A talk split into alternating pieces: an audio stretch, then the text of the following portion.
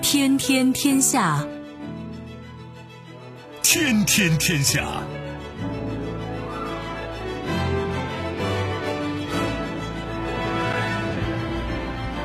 历史穿行者，新闻摆渡人。各位好，我是梦露。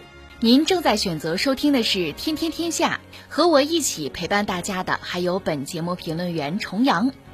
世界纷繁复杂，新闻随时发生。今天的《天天天下》，您将听到：史无前例，人类史上最大单日亏损后，美证监会紧急召见华尔街各大银行。实属不易，长次号脱浅，苏伊士运河恢复通航，但影响或持续数月。忧心忡忡，美国疾控中心主任忧心疫情，声称感到害怕。高铁降温，片面追求高质量，债务高企，中国高铁建设将降温。收听我们的节目，您可以使用传统的收音机，也可以使用手机。欢迎使用即时客户端、及听客户端，也可以选择蜻蜓 FM、企鹅 FM 或者是今日头条，搜索“天天天下”，可以收听节目回放以及其他的相关内容。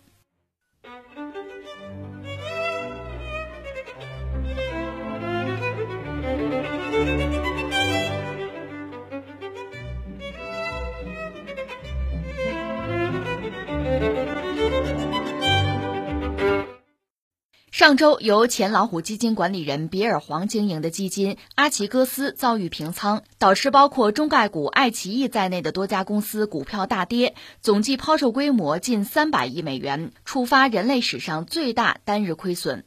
当地时间三月二十九号，美国监管机构就此紧急召见华尔街各大银行，调查这宗多年来规模最大的基金丑闻之一。媒体报道称，据知情人士透露，美国证券交易委员会召集各银行召开紧急会议，讨论该公司被迫出售价值逾二百亿美元的股票的具体原因。美国金融业监管局也参与其中，询问券商对其业务的影响以及潜在的信贷风险和其他威胁。据相关数据显示，三月二十六号当天，阿奇戈斯爆仓，这支由比尔黄经营的基金回撤超过一百亿美元，约合人民币六百五十四亿元，约为其净资产的三分之二，触发人类史上最大单日亏损。其重仓股包括维亚康姆、探索频道、跟谁学、腾讯音乐、百度集团、悟星科技等。另据媒体报道，白宫新闻秘书真普萨基表示，拜登政府正在关注局势。这个新闻让人一个是震惊，一个是困惑。你知道，这个世界上真的是有很多事情，你也不知道它怎么开始的，你也不知道它最终将如何终结。甚至这个事儿哈，你说它这个确实是个大事儿，什么史诗级？它规模到底有多大？可能还得等一等。到底原因又是什么？相应的，是不是有幕后的推手？它是什么样的动机？这些东西你现在让我们回答，你会发现居然回答不了。现在我们手头是一堆这个信息碎片吧，你可以去拼，可以拼出不同的拼图，你可以有侧重的去解释哈，但真相可能只有一个，它是什么我们并不清楚。但这个事儿确实是件大事吧？就说在上周，呃，抛售狂潮在美股，关键它涉及到大量的中概股，像这个腾讯音乐啊、爱奇艺、唯品会、跟谁学、百度，这都是中国概念股嘛？中概股嘛？遭遇重挫，呃，和中概股作伴的大概有两只北美传媒股票，呃，这两只有一只你可能知道，那个探索频道 Discovery 哈，那个探索频道，他们呢行情类似，近期走势也相似。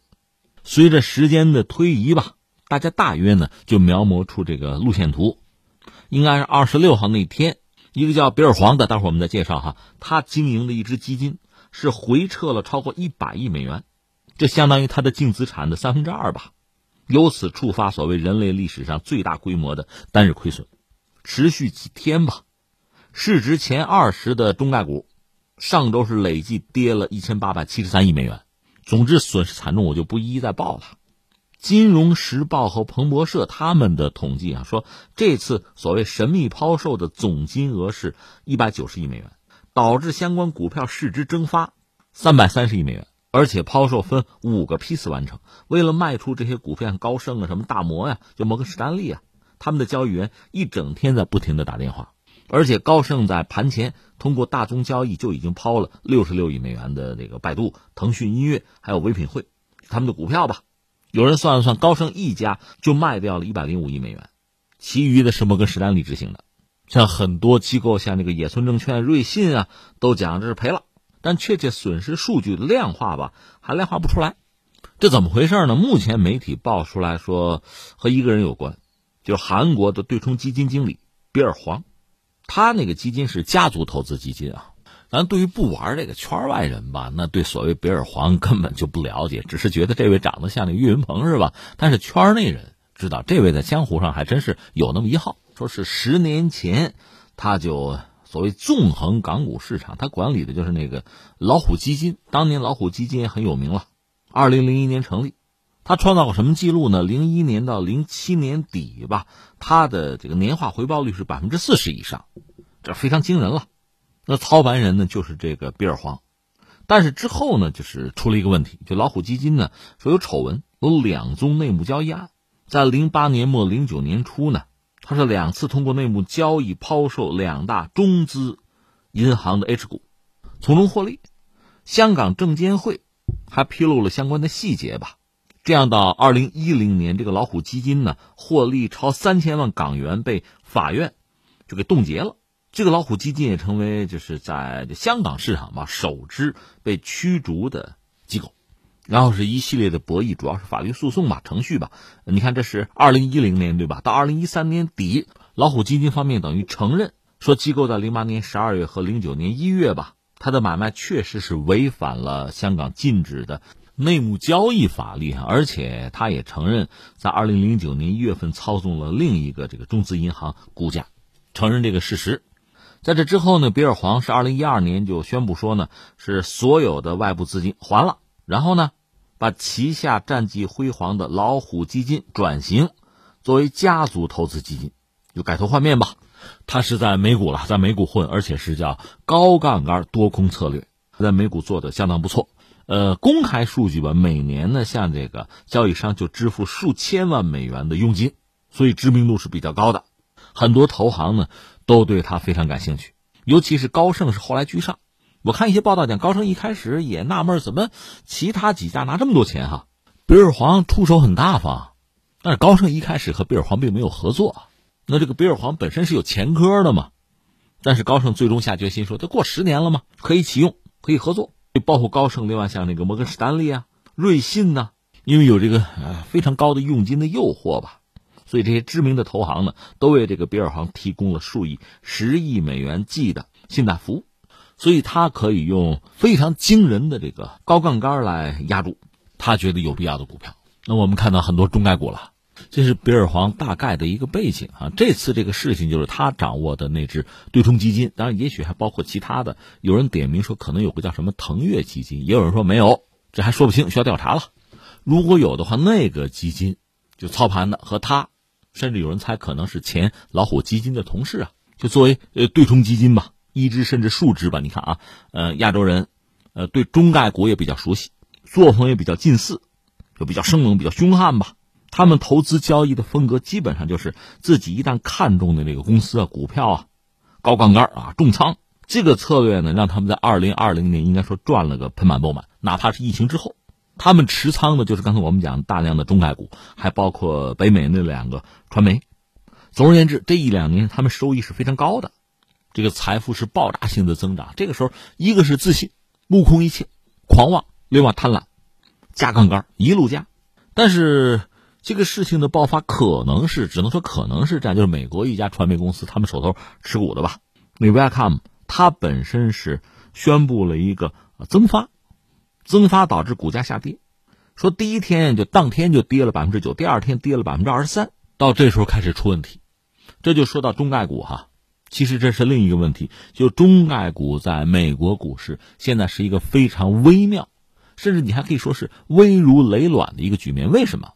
就是对中概股不友好。一个是老问题，就是有一些做空机构早就盯着中概股。啊，这个我们姑且说它还是技术性的吧。那再就是前段时间美国证券交易委员会发布最新的公告，就是通过临时修正以执行外国公司责任法案，这导致在美上市的中概股面临着极大或者叫更大的退市压力，这恐怕才是问题的关键。我觉得出这个事儿，这是一个必不可少的大背景。还有一个大背景就是美股本身了，或者说美国经济的基本面、基本盘的问题了。现在美股泡沫累积的高风险也颇为令人关注和担忧。或者你可以这么说，这次那个比尔黄他的基金爆仓，表面上看肯定是这个吧。然后就是相关投行，你比如高盛是集中抛售，而且最后导致巨亏。这个事件本身，你可以说它是丑闻吧，它反映的是美国股市本身高泡沫，美联储政策就可能是要转向，因为鲍威尔多多少少放了话吧，就这些因素叠加在一起，导致就美国股市高度的不确定和脆弱，而它的背景，它的基础恰恰又是美国经济的问题。美国股市去年以来，其实在一个非常就超级宽松的市场环境之下，一直在创新高。现在美债收益率飙升，美债卖不出去了吧？所以结束这个超级宽松的政策，这个很可能是美联储下一步的选项。但这个事儿让市场高度的敏感，同时又焦虑。说到底，美国人现在刺激经济或者应对疫情纾困，他就是举债，就是无底线的印钞。有人一针见血的说：“这不就庞氏游戏吗？它是不可能持续的。”现在拜登还有一个三万亿就基础设施建设的计划，还要再印钱，还要再举债。这恐怕是人们一个忧虑的大背景，所以你看这个事情本身我们还说不清楚，还有各种各样的阴谋论的说法，比如说专门针对中国经济啊，针对中概股啊，也有这样的猜测啊。这个事情一发生，中概股往上一掉，大跌嘛，人们马上想到的就是美国，你那个新法案是不是就导致中概股退市压力增大？到现在搞的是丢盔弃甲。所以你看这个事情到底真相如何，我们现在不得而知。可是刚才我们摆在大家面前的这几件事儿，应该是比较真实的。一就是美国经济，包括美股的状况。然后呢，在这个基础之上，中概股面对的巨大的退市压力，大家都是风声鹤唳、草木皆兵啊。在这个状况下，一旦有一个导火索，有一个突发事件，马上就会引爆大家的这个焦虑。现在我们看到它是比尔黄来引爆的，当然这是他操作不当。引火烧身，还是有更多的什么阴谋或者幕后的什么策划，还不得而知。我们需要继续关注啊！但这个事情本身确实已经给人们足够多的提醒，就是美股也好，美国经济也好，这样下去是充满了不确定性的，是非常凶险的。而中概股在这样的环境里边，能否独善其身很难。最后感慨一下啊，就是在目前啊，全球范围内，人类面对疫情的这个威胁啊压力，其实没有。得到根本性的缓解啊，在这个时候，经济已经很脆弱。那既然我们搞市场经济，还是应该遵守规则，因为我们太需要一个健康的经济、健康的股市了。如果这里面充满太多的泡沫，就是不健康的因素。另外呢，掺杂很多非经济的，就是政治的、意识形态的东西。我们拿中概股来说哈，如果它本身有问题，比如造假，那当然应该受到惩处啊，市场应该规范。但是如果它没有问题，它按照市场规则在正常的运行，它应该被看好，应该被追捧，应该被尊重啊。那美股本身确实在这两年也让我们是大开眼界。从最初美国疫情闹起来之后几次熔断，巴菲特都说活久见吗？没见过。到后来逐渐的一路有高歌猛进，到前段时间不是韭菜造反吗？对抗华尔街啊，再到这次这个史诗级的中概股的这大跌吧，那这个市场健康吗？规则规范完善吗？我们难免要问这个问题。另外，对于很多投资者啊，呃，包括这个机构啊、对冲基金啊，我说句特别朴实的话啊，是过于贪婪了吧？你说废话，就挣钱，你能不贪婪吗？关键是你想过没有哈？一方面你疯狂的在挣钱，另一方面美元在疯狂的贬值。如果你赚的只是一个数字，你拥有的只是一堆数字，你不觉得这也很悬吗？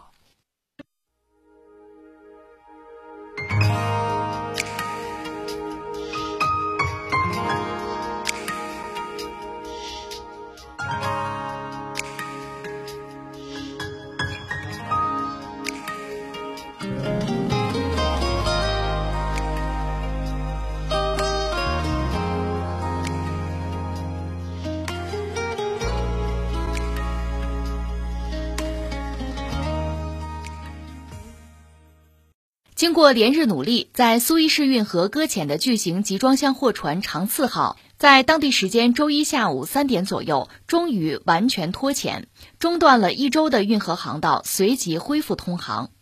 长约四百米的“长次号”上周二遭遇强风等因素失衡搁浅，堵住苏伊士运河航道，导致运河双向交通停摆。在“长次号”脱潜之前，在两头等待通行的船只超过四百五十艘。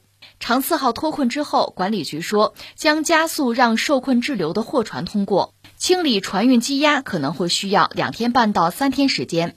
不过，航运集团马士基说，这场危机对全球航运造成的连锁干扰可能需要数周或者数月才能够解决。苏伊士运河位于欧亚非三洲交界地带的要冲，连接红海和地中海，全球约百分之十五的贸易量都要经过这条运河。它是埃及外汇收入的重要来源。运河关闭使埃及每天损失多达一千五百万美元。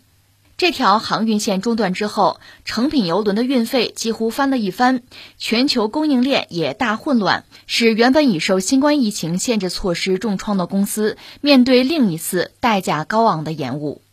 这当然是一个巨大的好消息，就是说苏伊士运河通航了。通航，我们以前讲过，其实损失最大的首先应该是埃及。这个国家经济并不是很发达，好不容易有条苏伊士运河能收个过路钱、买路钱，现在路被堵住了，那你想压力当然很大呀，啊，想尽一切办法解决问题。现在我们看呢，这条船长四号已经就是奔大苦湖了，它得修啊，船头不是都裂了吗？但总的来说呢，现在情况正在恢复正常。这条船它是横亘在运河，把整个路给堵上了。把他弄走之后，路就通了。通了之后，他后边排着得有四百多条船，鱼贯而入啊，彻夜不停，赶快疏通，化解这个压力。这是埃及人现在做的事情。但总的来说呢，这个危机似乎就化解了。当然，它会引起一系列的连锁反应啊。一个是啊，路通了，就航运可以继续进行了，船可以走了。那么接下来呢，涉及到他们影响的像什么全球的油价呀。甚至是个保险市场啊，造船市场，就是一系列的波及啊，现在大约可以得到一个缓解啊。总之，这是一个难得的好消息。我们之前分析过，中国就走苏伊士运河吧，油轮不多，所以它不至于对我们国家在这个能源上产生什么负面的影响。那货轮不少嘛，只是着急不着急的问题。理论上，坦率说啊，这个走海运的都不是太着急的东西。所以，苏伊士运河这次的这个阻塞事件吧，啊，对我们应该不至于产生太大的影响。但这个事儿确实给很多人很多想法。我们这两天一直在关注，那就是改条路行嘛。俄罗斯提出过能不能走北极航线啊？那昨天我们讲伊朗有官员站出来，就是伊朗驻俄罗斯的这个大使啊，外交官啊，他站出来说，哎，呃，能不能走南北运输走廊，就走那个大通道啊？昨天我们刚分析过这个大通道，你不能说八字没有一撇，反正它撇的不大，而且涉及到一些基础设施的建设。现在伊朗和中国正签了一个二十五年的这个合作的协定吧？那是不是意味着伊朗的一些港口基础设施建设我们可以来搞？如果中国人搞的话，坦率讲，那倒还比较快。但是这个又涉及到比较复杂的一系列的问题，因为这个大通道。就所谓南北运输的这个走廊啊，这个通道，那是印度、俄罗斯和伊朗在二零零零年提出来的，那时候可没我们什么事儿啊。现在你要不要重新规划呀？而且我们知道，现在中国到欧洲有班列啊，中欧班列路上的班列，说最近这些天咨询的就非常多了，因为大家不能既吃不记打，好了伤疤忘了疼啊。苏伊士运河这次这个问题一旦出现，谁也不敢说它叫百年一遇，谁知道下次会怎么样？因为大型的这个集装箱船，包括游轮非常大。这次这个长四号四百米长，过这个很窄的运河啊，就相当于过一道沟啊。它自身的控制不容易，太大的船控制起来、操纵起来本来就难，遇到这个强风之后，它不一定控制得住。当然，到现在这事儿是不是有人为因素，咱们再说啊。总之，类似这样的问题。这样的灾难会不会再发生？要不要有一些呃 B 方案，有一些备胎？鸡蛋不要放在一个篮子里嘛，这谁都知道，这可能很多人需要考虑了。当然，我也看到还有很多人有很多有意思的想法，比如欧洲人，他们也有一通分析，这次这个事件让人们忽然意识到一个问题，就是新冠疫情爆发以来吧，这不对全球都是巨大的影响。我们知道，像这个航空，航空受到非常大的打击，包括旅游什么的吧。但是对于全球海上货运，反而影响不大。就是疫病的流行啊，很多国家这个封国封城啊，那么经济紧缩呀，实际上没有真正的严重的打击到全球的海上货运。欧盟委员会他们的统计说，和二零一九年到二零二零年之间。停靠欧盟港口的集装箱船的这个运输量，哈，和它进行比较，说降幅不大，百分之五而已。那至少是针对欧洲，对全球的这个海上运力啊，这个货运吧，没有受到根本性的影响。反而这个事儿又提醒欧洲，提醒欧盟说，来自东方的一切事物，我们都是有真切的依赖呀。欧洲进口的石油之中，大概百分之二十是来自海湾国家，而大多数的大型集装箱船，他们带的这个集装箱。这个货物是亚洲制造的，不是欧洲制造的。不管是船，这船是日本造的，还是货，货是从中国发的啊，这都是西方所依赖的。所以这次苏伊士运河这个事件嘛，让欧洲人想的还挺多哈。当然，我也看到很多这样那样奇葩的思考，比如有人说苏伊士运河如果能再宽一点不就好了吗？这说到苏伊士运河的历史，其实说起来可笑。这条运河是谁？是法国人，呃，甚至可以说是拿破仑，是他考虑搞的。当时就是，呃，法国和英国在争霸。如果把苏伊士运河挖出来，法国的舰队可以通过运河呢，直接出兵到印度。印度对于英国极端重要啊！法国把印度打下来，那对英国来讲是釜底抽薪啊！你知道，拿破仑曾经远征埃及，他带着军队，还带着很多科学家搞测绘的都有。那确实有打通苏伊士运河的这个想法，只不过后来他在埃及也没待几天，就跑回去搞政变去了。最后，他还成了法兰西帝国的皇帝，只不过也没待多久哈，就被赶下台了。总而言之，最早这条运河是法国人一直在推动，包括呃争取说服埃及人吧，甚至我看资料说还发过这个股票，为了修运河没钱嘛，筹钱融资啊，发了两亿金法郎的股票。正所谓敌人拥护的，我们就反对啊。法国那么上心要修这条呃苏伊士运河，那英国人肯定是要反对的。你想，英国人是花了很多钱吧，呃，经营非洲航线。而且有航道，沿途还有大量的这个补给站点啊，甚至这个军事基地、炮台什么的。法国人修条运河超过近道，英国人是不能接受的。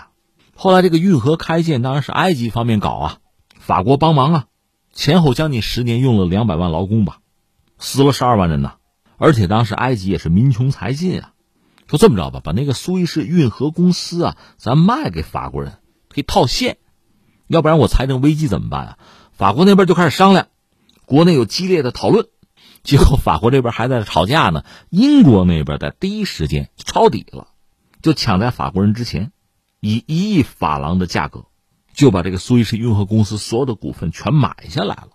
要不说英国人很聪明嘛，当时也顾不上跟议会请示，直接英国的首相跟那个罗斯柴尔德家族，他们不有银行吗？找他们借钱，先买下来再说，这肯定挣钱。所以法国人叫起大早赶晚集嘛。苏伊士运河反而落到英国人手里。等到二战结束，人家埃及独立，想把苏伊士运河收归国有，英国、法国不干，甚至拉上以色列派兵去干预。这就是第二次中东战争啊！但是很少见的，就当时恰好是一个新老霸权交替的一个阶段，就说苏联、美国站在一块儿，把英法给轰走。因为新老霸权之间有冲突，哎，埃及人正好顺水推舟收回了运河的主权。你说，哎，美国人不错呀，嗨，你看看巴拿马运河吧。巴拿马要收回巴拿马运河的主权，你看美国给不给啊？不给啊！那你说在苏伊士运河这个问题上，美国人图什么呀？不让英国人占呢？最终也是通过这件事情吧，等于说英美之间完成霸权交接，英国丢人了，美国说了算呀。这两家这个角色彼此的关系啊、距离啊，由此也就真的就确定了。至于埃及呢，收回运河之后，确实也考虑过就是扩建，它那河面最早只有六十米宽，现在是三百多米吧，三百一十三米吧。当然，谁也没有想到这次这个长四号长度是四百米哈，横过来还是把运河堵了。而且我不是讲过吗？二零一五年，呃，埃及政府在运河旁边呢，他本来想再修一条，但是确实花钱太多，最后就折中了一下吧，等于说又挖了一部分，搞出来的就不是两条运河了，一条半，有一部分是共用。而且刚才我们讲的，埃及这个国家现在经济状况并不是很好，所以你说要在。让苏伊士运河再拓宽，恐怕难度是比较大的。至少最近我们看不到这样的这个迹象吧。对于埃及人来讲，赶快啊，一切顺利哈，通航挣钱，把损失抓紧补回来，恐怕这是他首先要考虑的。但在很多航运公司或者说各国出于自身的经济政治利益啊，对苏伊士运河的这种倚重，就鸡蛋放到一个篮子里，这个局面要不要改变？真的像这个刚才我们说的啊，俄罗斯嚷嚷那个北极航线，或者说这个呃南北的那个通道，就是两千年的时候，印度、伊朗和俄罗斯提出来的那个路径。甚至包括中国的中欧班列，这是陆上运输啊，是不是也会被纳入考虑的范围？这个我们走着瞧哈。呃，总而言之，刚才我们说这个运河再拓宽，恐怕未必那么容易。当然，这种可能性也是存在的。只不过你要真拓宽的话，那你冲着四百米吧，因为现在呃大型的、超大型的集装箱船都超过四百米了。如果你不想拓宽，还有一个想法，有有些专家提出来了，咱船别造那么大行呗，也是一个思路啊。因为现在这种超大型的集装箱船确实太大，你看这条呃长四号二十二万吨，真出了事儿，你要处理起来太困难，太不方便。所以确实也有人提出来说，就人类的这个货船的设计建造是不是跑偏了？就说这个集装箱船吧，其实这也是二战以后的事情了。是一个美国人叫麦克莱恩，他本来是搞这个陆上的货运公司的，就货车呀。等到二战结束呢，美国有大量的这种运输船等于退役，所以很多人开始呢就很便宜的买几条运输船，开始跑海上的航运。这个麦克莱恩确实他比较聪明，他有一个我理解就是一种整体思维啊，生态思维哈。他就想，他有运输公司，这个车可以直接开到船上去，这不效率高吗？那你再想一想，这个车呀，其实车头可以不要，就是车身是一个大箱子，带几个轮子就可以。再后来想轮子我也可以不要吧，只要你有车嘛，把它送过去到港口那边再接不就完了吗？这样集装箱就被发明出来这样一个概念啊。只不过一开始玩起来很不顺利，因为这种革命性的这个概念啊、变革呀，它对原有的那个生态系统是一个巨大的冲击。你想港口的基础设施啊，包括港口的码头工人啊，对这种玩意儿，他其实都是排斥和拒绝的。后来赶上什么呢？越南战争，你想大订单。非常大的量、大的规模，这回集装箱就派上用场了，这样就搞起来了。所以集装箱确实是一个挺重要、挺伟大的发明吧。有了集装箱，很标准的嘛，然后集装箱船就越造越大。因为你想，就是跑一趟，我装的多，我成本就摊薄了，低了嘛。所以这船就越做越大。像这次这个长四号，九层楼高，这个集装箱摞的一层一层的呀，两万个以上。但是，一旦出了事儿。这个埃及的总统塞西不都说吗？实在不行就往下搬集装箱吧。你想他在这个运河里边堵住了，而且是两头担在两边的岸上，这个船横过来了，你那个集装箱怎么往下拿呀？那恐怕得动用直升飞机了。这个工程可就大了，两万个，你就说拿上五千个，这也不是个简单的事情。所以现在很多人提出来说，我们是不是把船做的太大了？对呀，你想船大了，相应的港口啊。就码头啊，基础设施啊，都得是新的，都得是相应的规模才消化得了。当然，这方面中国确实有自己的能力，比如呃上海，我们那个集装箱码头，机器的没有人的，完全无人码头可以做的。大国有这个能力吗？对于很多国家，它的基础设施没那么发达，你真的一条大船开过去，它接不住，也存在这个问题。所以从未来的角度看，也许吧，很多航运公司在下订单的时候，在测算的时候。恐怕对超大型的集装箱船，他会心有余悸。其实游轮也是这个道理，你别管什么船堵在那儿都受不了，是吧？所以将来这种超大型的船舶是不是还是主流，或者有没有其他什么方式能够把成本再降下来，把风险也降下来？这恐怕是非常值得探讨和思考的问题了。尤其像中国，又是现在全球我们不说第一也是第二大吧造船大国。去年前年从吨位上是不是基本上压过韩国？哈，就这么个状况。最最终呢，你想这个市场可能需求会有变化，它对我们的造船业也就形成相应的变化了。这恐怕我们要早点想到。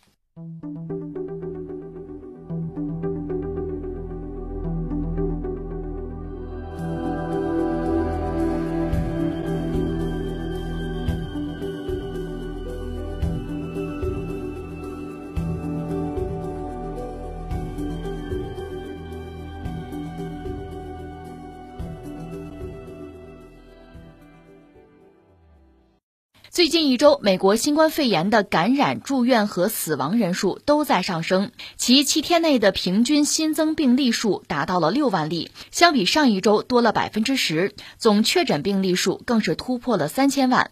在三月二十九号的白宫疫情简报会上，美国疾病控制与预防中心 CDC 主任瓦伦斯基毫不掩饰自己的忧虑，他表示。反思一下不断涌现的那种末日即将来临的感觉，我们有很多期待，但现在我怕了。他恳请美国民众不要放松防疫措施，积极接种疫苗。为了防疫，美国各州开始加大疫苗的接种力度，扩大接种范围。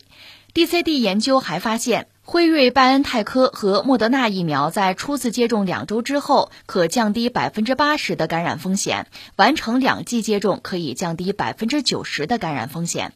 目前，美国除俄克拉荷马州，其他所有州均已检测到超过一万例变种病毒。白宫负责应对新冠疫情的高级顾问斯拉特维坦言，这将是疫苗和疫情动态之间的竞赛。一开始就听这个新闻，特别是就是看美国疾控中心。就是疾病控制与预防中心的主任吧，叫做瓦伦斯基，那是个女性吧。她讲说，有末日即将来临的感觉。他说我怕了。最早这个新闻让我觉得有点不可思议，因为在我印象中，前几天关注我不是天天关注，前两天关注美国的疫情，觉得总的来说还是在好转吧。就是新增的这个感染的病例大概一天几万人、五万人啊，新增的这个死亡病例也不再破千，差不多了吧。是不是逐渐的就到拐点了？没想到啊，没想到这两天再一看，说最近一周美国的这个感染、住院和死亡人数又开始上升了。它七天内的平均新增病例数呢，又是六万例，比上一周呢多了百分之十。总确诊病例数呢，也是突破三千万。正是这一切，再加上这不是复活节要到了吗？他们的假期要到了，下一波出行高峰马上要到来。所以，作为卫生官员，这位瓦伦斯基开始真的担心了。说了一些让人觉得就很焦虑的话，他自己，呃，也很动感情嘛。他说：“我今天讲话不但是作为你们的疾控中心的主任，而且我是作为一个妻子啊、母亲啊、女儿啊，请求你们再坚持一段时间。说到底，美国民众需要再克制吧，需要共同努力，防止病例再次激增。他很担心又回到就是欧洲人那个老路上去。欧洲这不第三波疫情爆发吗？他很担心这个。那再看一下现在全球疫情的这个状况。”一是欧洲还是让人担心吧，国家比较小。现在欧盟如果形不成一个特别有力的这个力量哈，而且能够有一些非常有效的措施的话，欧洲人现在就是压力比较大。再一个是印度，其实以前我们关注印度，一个是印度到底疫情如何吧，其实也说不清楚。按他们自己公布的数据是不错的，但是最近这段时间在激增。你看前段时间呢，美日英澳凑在一起搞这个对话，那意思让印度。大量的生产疫苗，在亚太、印太这个地区呢，印度的疫苗能够对冲中国的影响力，还有这想法呢？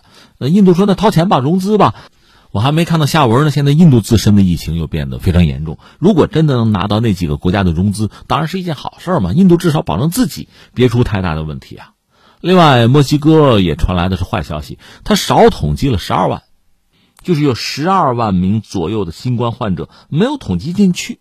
那他的疫情状况确实也让人感到忧虑，另外就是他的这个新冠病死率比较高，百分之九，这是我们讲全球范围内，呃，几个国家，美国眼看着这是要反弹呐，所以瓦伦斯基表示这种焦虑可以理解的，呃，把他们放在一边，那扯回到中国吧，我觉得有有两件事儿，有两个方向值得我们关注，一个是什么？我想起前段时间国内媒体采访一个人，就是那个科恩斯，科恩斯英国人啊，英国导演。他拿过两届奥斯卡的最佳纪录短片奖。科文斯他接受中国媒体采访说过一句话：说你可以不喜欢中国，但是请基于事实。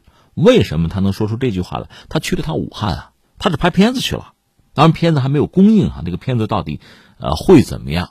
一个是他拍的如何，再就是会引起什么样的反响还不得而知吧。但是他接受媒体采访的时候说了几句话，我觉得作为一个中国人还是很感慨吧。他说自己这部纪录片，我们要讲的不是一个故事，讲的是事实啊。我们所做的是邀请许多身在武汉的人讲述他们的经历。有些人对发生的事情感到生气，有些人感到害怕。我们遇到了一些我绝对会视之为英雄的人，他们冒着生命的危险去救治、去帮助别人。他说：“武汉的事实是中国做出了人类历史上前所未有的举动。去年我在中国生活了一年，安全稳定，我可以去餐馆吃饭，去看电影，在城里闲逛。而我现在定居在加拿大的家人是被锁在家里，无法出门。”然后他自己问说：“为什么？”他说：“因为北京做出了负责任的决定，对我来说这是中国的荣耀。中国可以迅速部署资源，采取行动，承担巨大责任。中国人民会遵守要求，因为他们感到安全有保障，他们对政府抱有信心。于我而言，这并不寻常。”他评论说：“这次疫情中的中国可谓是一次不可思议的成功，调动国家能力，在武汉投入八万人解决疫情问题。”对组织力的应用，以及中国人民的勇敢和责任，拯救了这个国家，同样也拯救了武汉。武汉本可能会经历一场绝对的灾难，而灾难之所以没有发生，是因为中国政府的果断，他们迅速做出了艰难的决定。呃，把这些话放在这儿，是让我们看到一个英国的导演吧，他对于武汉的疫情。对于中国人控制疫情的努力所做的一个评价，我个人理解，特别是对于西方人来讲，对这些事情有一个冷静的分析和判断，可能有助于他们解决问题。放在一边不说，再说另一个问题是什么呢？呃，还说到中国经济，因为坦率讲，如果美国目前疫情控制不住，再发生大的反弹的话，对美国经济、对全球经济。恐怕不是什么好消息，那也会影响到我们自己。我最近刚刚看了一篇文章，是这个刘满平先生的一个评论，讲二零二一年中国经济运行面临的十大风险与挑战，不少啊。十大风险与挑战，一方面对中国经济要充满信心，预计今年呃中国的 GDP 的增速呢会显著高于二零二零年，季度经济增速会呈前高后低的一个态势吧，其中一季度估计会超过两位数。但另一方面呢，问题我们要看到，呃，讲这个十大挑战或者说风险的话啊，我们看它讲的是什么？一个是什么呢？就是全球疫情发展存在不确定性。首先讲的就是这个，不排除二零二一年部分国家再度实施封锁，进而拖累包括中国在内的全球经济的复苏。另一方面，如果全球的疫情得到控制的话，全球供给的修复快于全球需求的修复。那么之前中国出口错峰增长的优势呢，又会有所弱化，这是一个。他还谈到就是呃大国博弈，这个风险依然存在，这你懂得是吧？再就是全球化存在不确定性，就是疫情冲击之下，全球产业链供应链部分中断，导致全球产业分工安全性受到质疑吧。主要发达国家都考虑或者正在考虑加快制造业的回流。当然话说回来，如果疫情控制不住，那就扯了。他还讲到全球流动性泛滥带来溢出效应，这实际上还要说到美国了。截至二零二零年末，美欧日三大央行资产负债表比年初扩张了七点六万亿美元，其中美联储扩张三点二万亿。国际货币基金组织 IMF 估计说，二零二零年全球货币和财政政策释放的流动性规模占到全球 GDP 的比重要超过百分之二十的。二零二一年主要经济体的量化宽松政策还会持续，这给我们带来所谓溢出效应，引发农产品和大宗商品价格的动荡，带来输入性通胀，短期资本流入压力也增大，汇率存在升值的压力，增大中国的资产泡沫化的风险，还可能诱发影响经济稳定运行的事件。当然，再就是国内经济复苏呃基础尚不牢固吧。另外，像财政收支矛盾凸显，地方政府债务风险也在升高。就业敏感群体受到的冲击还是比较大，还有一些问题，比如说居民消费行为的模式逐渐要保守一些，是啊，有钱不敢乱花呀，企业投资行为也会更谨慎，大宗商品涨价预期也在形成，凡此种种不一而足吧，这是中国经济在二零二一年就是面临的一些挑战啊压力，但是我们看到就是来自境外的，就全球市场对我们的影响，特别是一些主要经济体啊一些状况。疫情也好，经济政策也好，对我们的影响其实都会很大。所以对我们来说，一方面当然要把自己的事情做好内循环嘛；另一方面，在全球范围内，还是要呼吁主要经济体之间要有合作，要配合，要推动全球经济向一个健康的方向发展吧。因为这对大家、对世界都是有好处的事情。那么翻回来，对那些以邻为壑啊、损人利己啊，对这样的一些经济体、这样一些国家的行为，当然就要进行坚决的斗争了。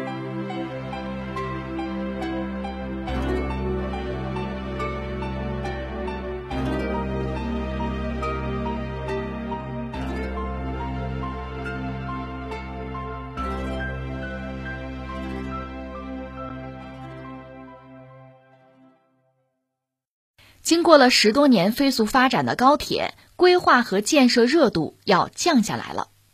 三月二十九号，国务院办公厅公开发布关于进一步做好铁路规划建设工作的意见，对当前铁路发展情况进行分析，并对未来铁路规划建设提出更为细致的标准和要求。意见首先肯定了铁路发展的成就。意见指出，铁路是关系国计民生的重要基础设施，为支撑和引领经济社会发展发挥了重要作用。但意见同时也指出，当前铁路发展所面临的问题，一些地方存在片面追求高标准、重高速轻朴素、重投入轻产出等情况；铁路企业也面临经营压力较大、债务负担较重等问题。意见要求，未来要科学有序推进铁路规划建设，防范化解债务风险，并对高铁速度标准提出前置条件。通过一系列改变，到二零三五年，将使铁路网络布局结构更加优化完善，铁路债务规模和负债水平处于合理区间。哎，这个消息很耐人寻味的。那这个时候，我们讲高铁建设，实际上呃叫踩刹车不合适，降速这总是实际情况。总的来说，我感觉当然是一件好事了，因为我们中国人做事情讲一切要从实际出发，必须实事求是。这十多年高铁建设应该说是一个大跃进吧，确实，一个是给我们国家基础设施建设，这是提升了一个大台阶吧。另外，从公众来讲，作为旅客来讲，享受到高铁的服务，那确实是很舒适、很便捷、快吧。另外，一直以来中国经济的增长。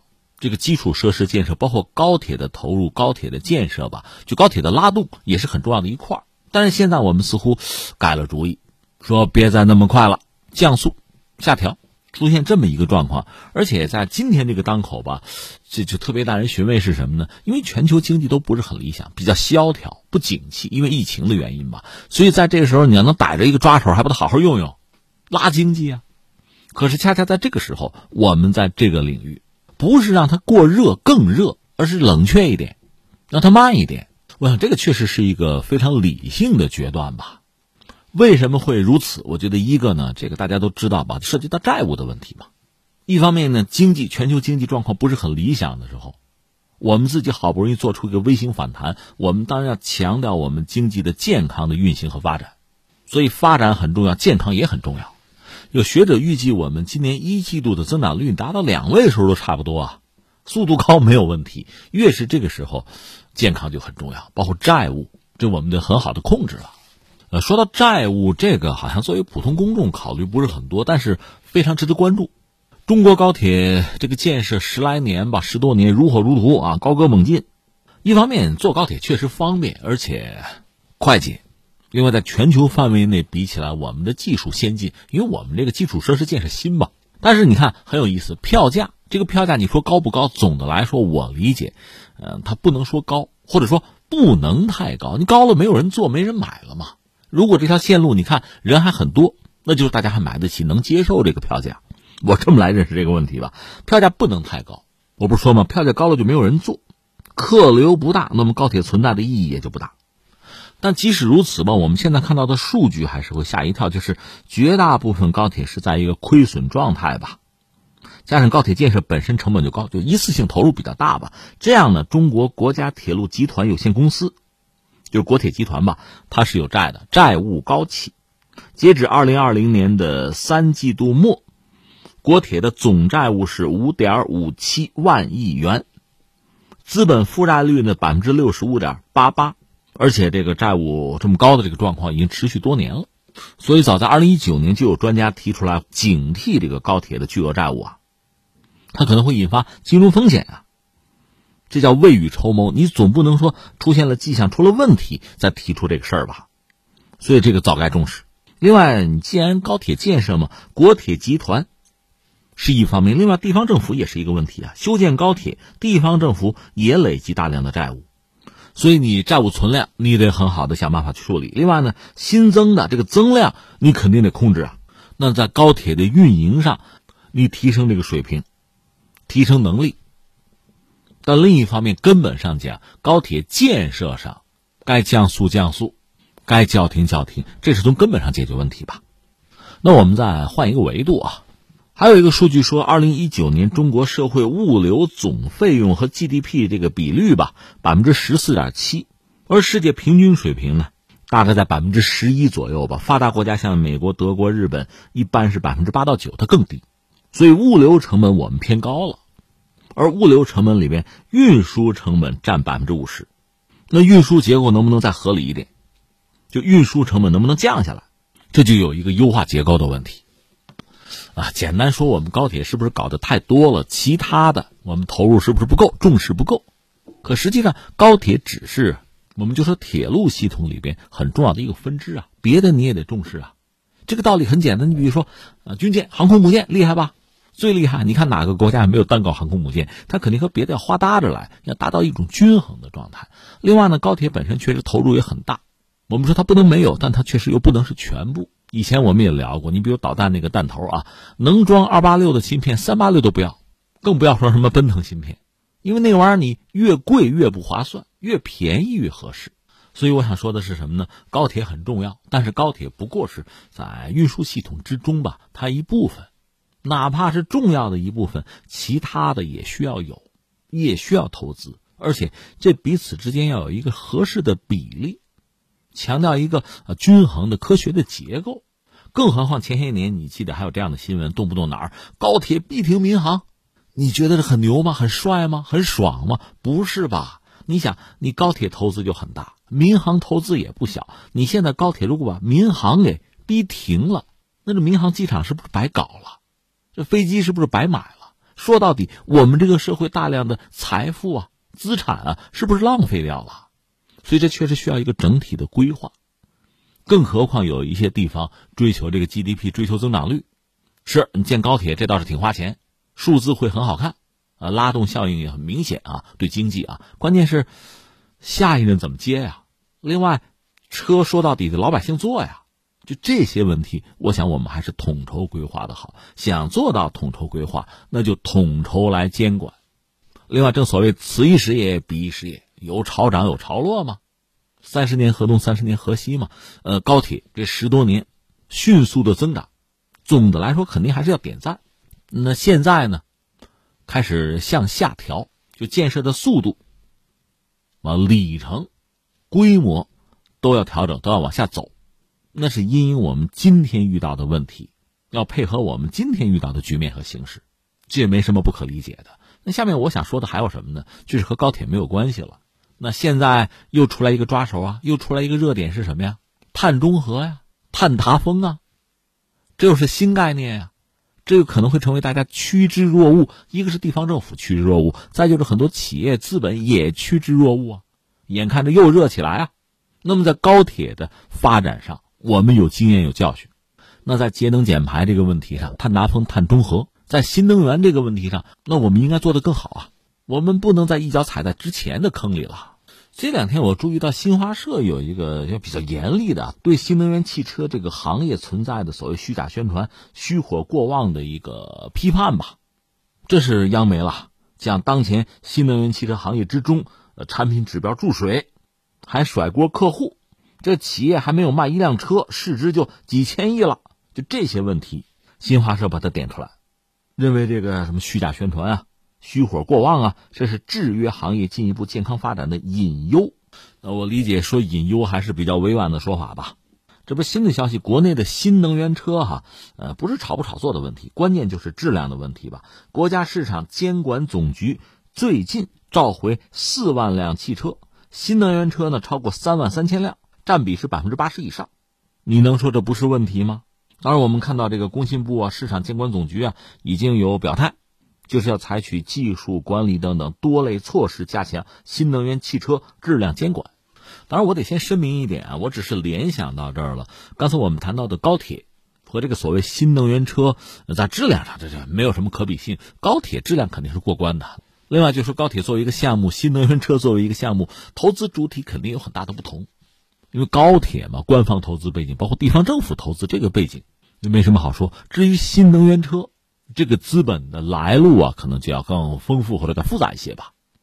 但我想说的是什么呢？从某种意义上讲，他们都是风口啊，在某一个阶段之内，都可以吸纳巨额的投资啊。你比如高铁，不管是从国体还是从地方政府，这个投资很大，拉动 GDP 的效果也会很明显。它本身作为基础设施建设，啊，早晚得干啊。所谓搞，我就搞的指标高一点，水平高一点，保证多少年也不落后，等等等等，那投资就上去了。你这方面是上去了，那么债务的问题，包括刚才我们讲的物流成本，不也就上去了吗？所以它必须均衡来考虑。而新能源车现在大背景就是节能减排啊，就是三零六零啊，就是碳达峰、碳中和呀。它当然也会成为很热的一个概念，岂止是新能源车，相关的领域非常之多呀，门类会非常之多，很多会成为风口，成为抓手。那么在这个时候，这个投资啊、投入啊，当然需要非常谨慎，要对这个社会、对未来负责任才好，而不是追求一时的什么 GDP 或者一时的股价。因为这个东西炒上去容易，掉下来也方便啊。所以说到底呢，很多项目在论证的时候就讲一点科学，就严肃一点，就多对未来、多对之后负一点责任，这是至关重要的。